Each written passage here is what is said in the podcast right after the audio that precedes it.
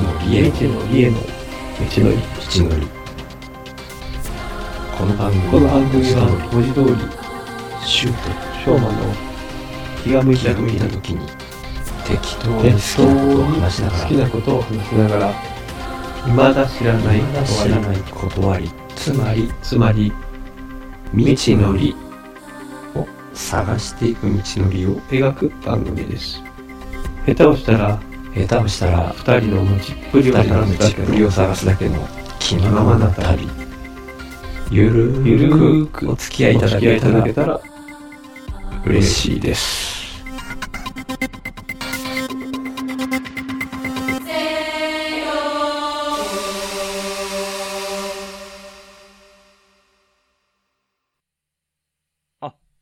ありがとうございます。いすいません、急に。えいえ大丈夫でしこたちらこそ大丈夫でしょあ、本当ですか。あー、暑いっすね。う暑いっすこんな格好ですよ いやいやいや、僕も、もう一番薄手の T シャツですけど、これもさっき着ました。あれあああすいませんはい。待ってください。背景がちょっと汚いんで、フィルターかけようと思って。あ、かけれるんでしたっけ？この、ディスコードも。あ、あ、かけれんのかな？いや、あ、でもなんか重くなるからやめよう。あ いいですね。ちょっと気にせんといてください。はい、全然。ぼ僕のもこんななんで全然。ははい。い。ねえ、今年は7月の割には暑いって感じてるんですけど。ですね。もう、ねこれで、これ以上暑くなったらもう無理と思って、うん。もう値を上げた日はでも40度いってたんで、おー。あの、ちょうどこの3連休島根の方に行ってて、あ、そうなんですか。はい。あれ？え ?3 連休だったんですか？3連休だったんですよ、実は。え、昨日まで？昨日まで。あら、そうだったんですね。大丈夫ですか？お疲れじゃないですか？あ、あ、大丈夫です。あ、本当ですか？すみません。いえいえ。えー、島根、島根は親戚かなんかいらっしゃるんでしたっけ？あ、こういう個人情報出さない方がいいか。確かに。いや、まあまあ、全然、うんその、親戚というか、はい。行って、ちょっと旅行に。うーん。そうだったんですね。そっかそっかはい。島根の方は、やっぱ少しは、マシですか？暑さは。いや、あっち方はその時、あ、でも、うん、おと、昨日、昨日とかって、昨日、はい一昨日あたりって、こっちも暑かったですか？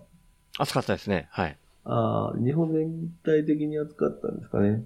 だったら、うんいや、向こうでその、うん車の中で外気温は、あの、表示が40度みたいになってて、うわそのー。すごい。走り始めですけどね。うーん、そっか。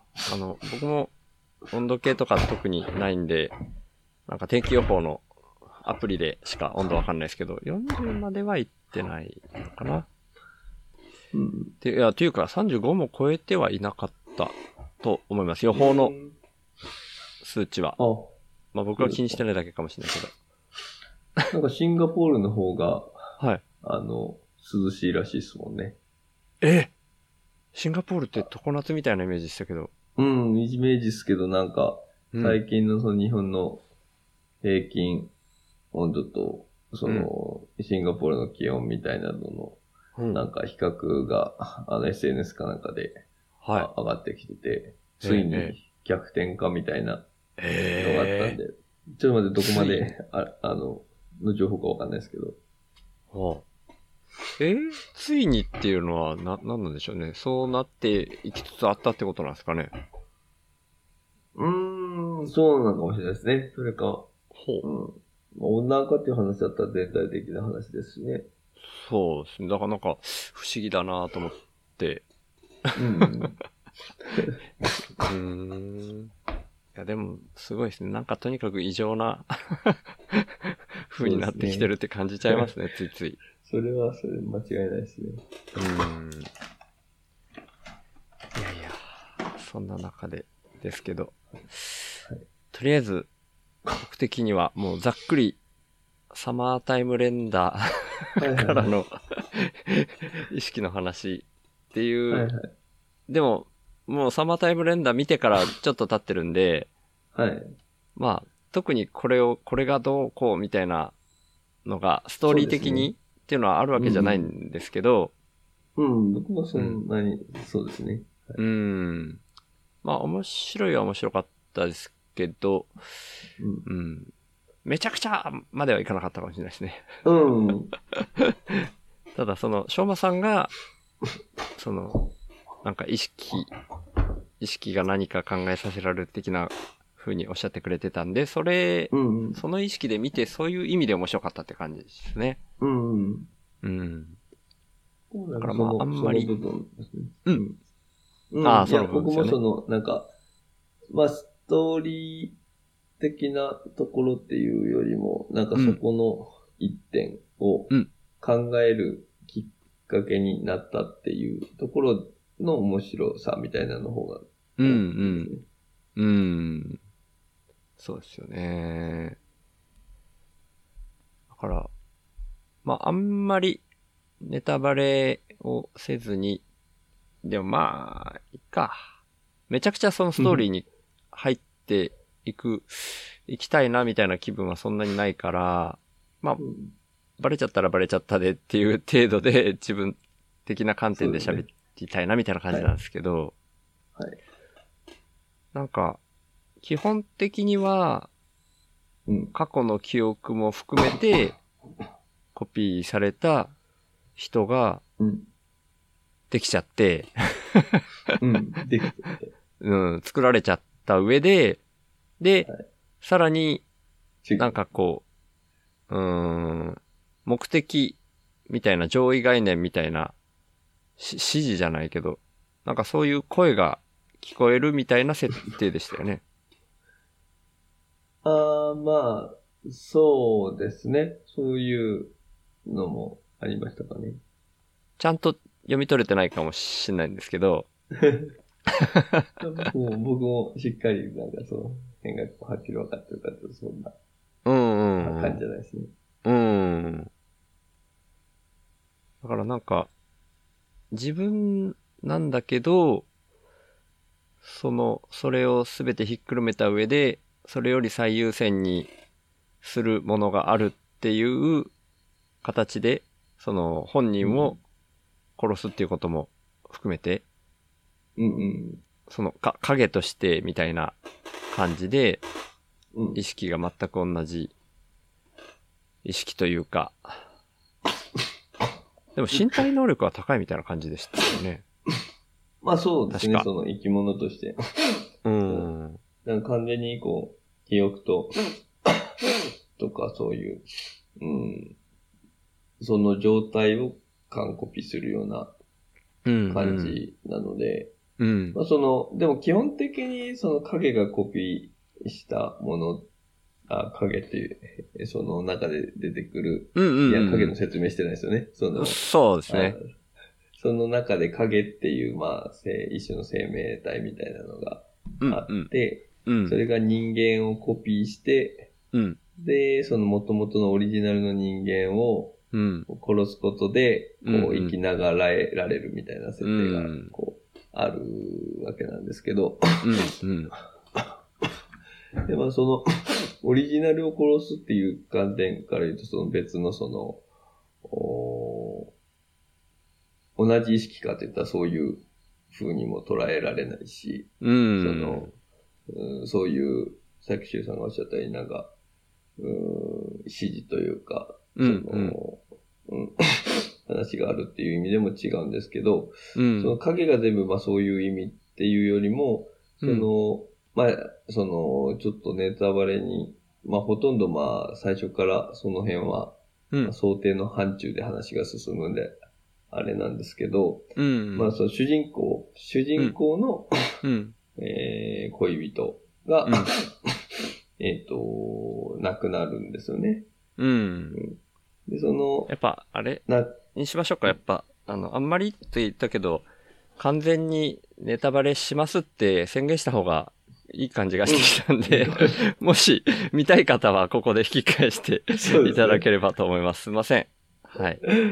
ある程度バレちゃうと思います。すいません。そうですね。し主人公の恋人。はい。はい。で、うん。その子がまあ結果、えーし亡くなったのが事故だと思ってたのが、うん。えー殺されたんじゃないかみたいなところからうん。始まり、うん。まあ、結果、その、えっ、と、その子の、うん。お影が存在うん。したわけなんですけど、うん。うん、その子の影だけ少しちょっと特殊、特別ああ、でした。ね。まあ、その子の影が特別で、まさにその、そういうオリジナルを殺すだったり、うん。そういうのは全くなくて、全くその自分をもうそのままその子だと思ってるし、まあその自分の恋人の主人公を、うん。おーまあ、好きだし、うんって。いうところで、もうまさにもうそのまま。で、恋人から、主人公から見た、その子もまさにその子みたいな状態で、まあそこの関係性えーのところですね、僕が思ったのは。その特別な、うん。そう、そういう、うーまあヒロインの、うん。おー子のお描写から、うん。えーそういう状態になったうん。あーそういう状況があるとしたときに、意う識ん。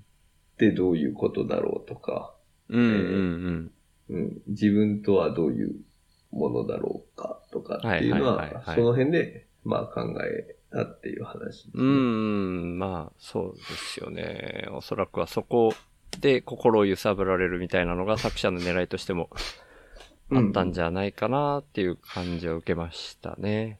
ねねで実際揺さぶられたんですけど、僕も。うんうん まあそんなに、そんなに響かなかったみたいな言い方したけど、まあまあまあ、やっぱええそれなりにね、面白かったし、うん、響いた部分もあったんで、そこはやっぱり引き込まれたなーっていうところはありましたね。でもそういう意味では、双子とかも近い感覚があったりするのかなとか、ちょっなと、双子？双子のあ方双子。はいはいはい。はい双子なんかタッチみたいな状態に、あ、タッチご存知ないですかね。いやいや、立ちわかりますよ。タッチがまあ、双子の兄弟が両方とも同じ幼馴染のはいはい。みみなみちゃんに恋をするみたいになるんで、まあ、はい。そうですね。ただまあ、あれは、まあ性格も違うし、ああ、確かに。あの、意識としてはやっぱ別うんなんで、うんまあ、。その双子って中でまあ似てる部分もありつつ、うん。うん、あの、なんというか、色濃い模様というか、う。うんそういう風なのあれなんで、なんか、そこがこう、同じ意識とかっていう風な感じはちょっと、双子はあんまりちょっと、あの、イメージとは違うんですけど、うん。僕的にはですね。ああ、なんかこ。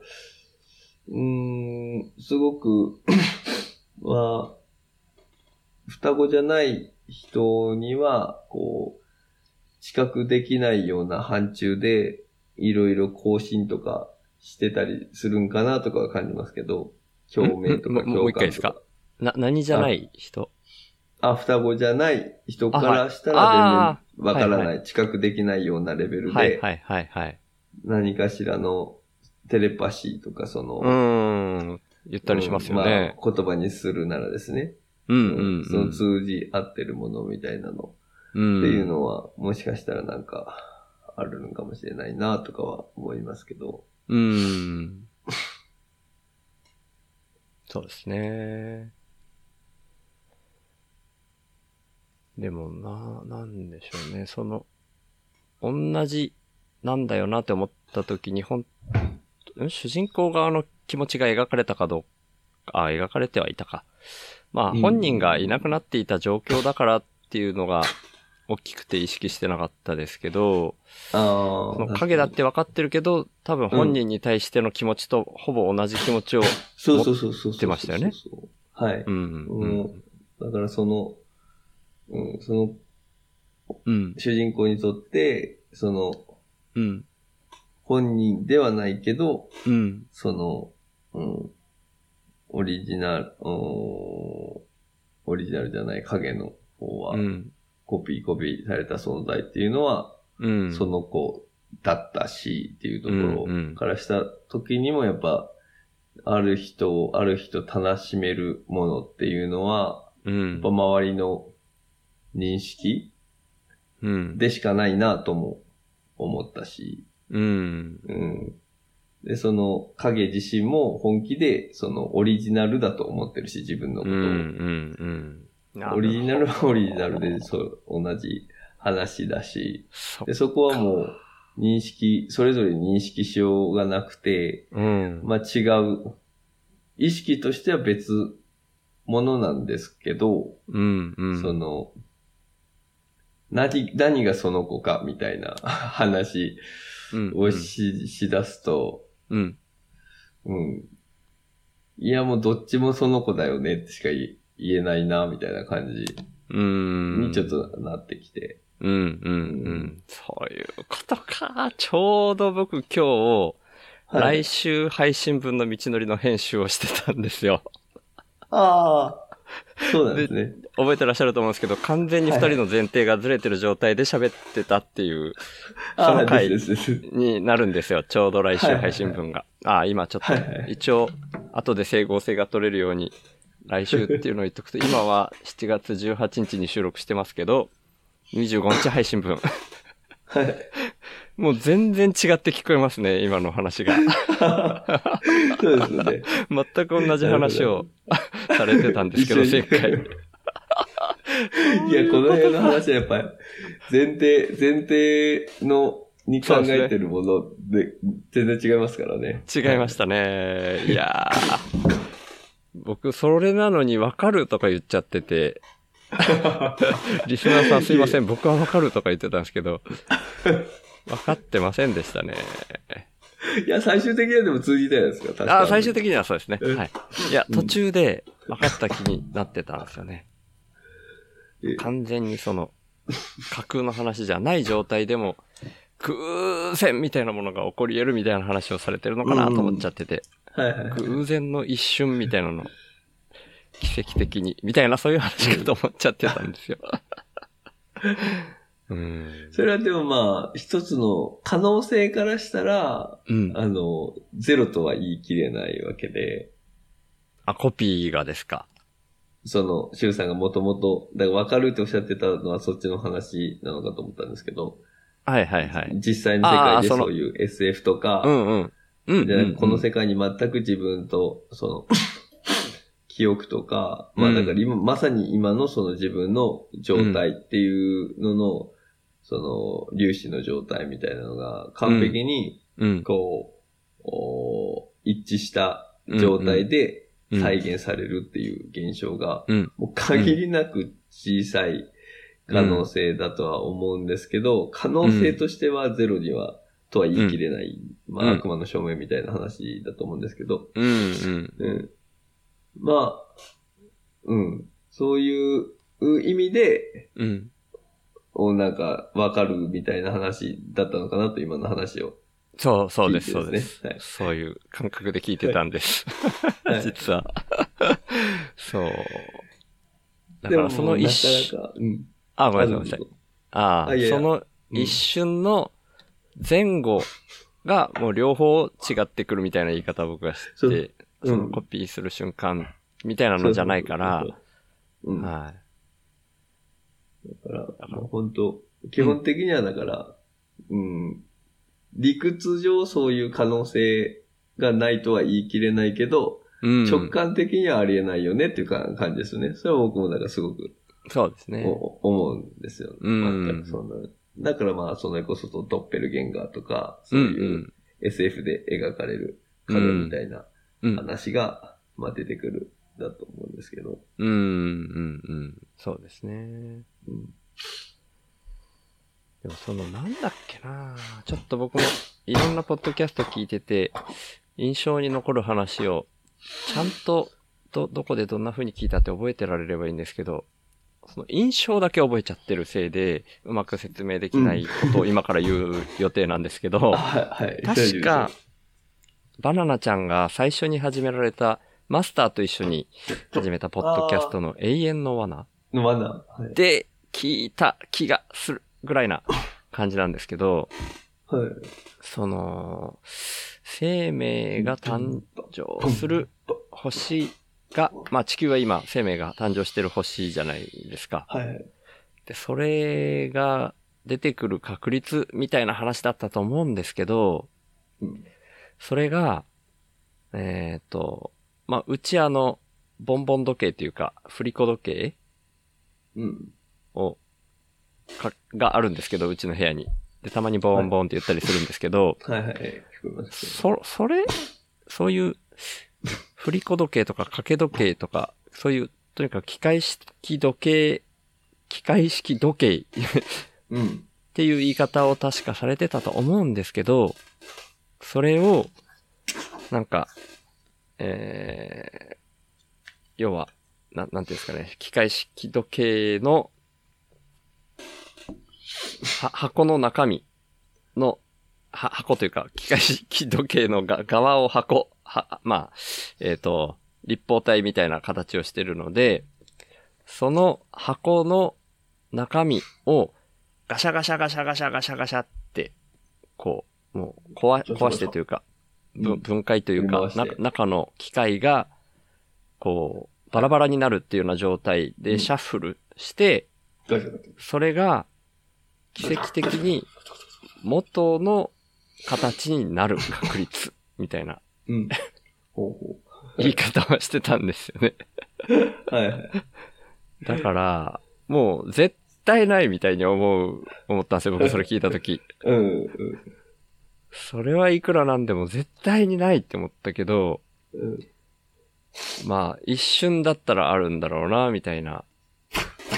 いやいや、その、そうですね。あるん、本当にあるかわかんないですよ。本当にあるかわかんないけど、はい。か確率としてそのぐらいの確率みたいなことは言えるんだろうな、と思って、うんうんうんだからどっちかっていうと僕前回の道のりでも、そういう意味での偶然が生み出したものが生命だみたいに思って、それ、そういう思ってというか確信があるわけじゃないですけど、そういうふうに考えたらあり得るよねみたいに今は考えてる時期で、それをもとに思考を進めてるみたいなことを言いたいというか、うん。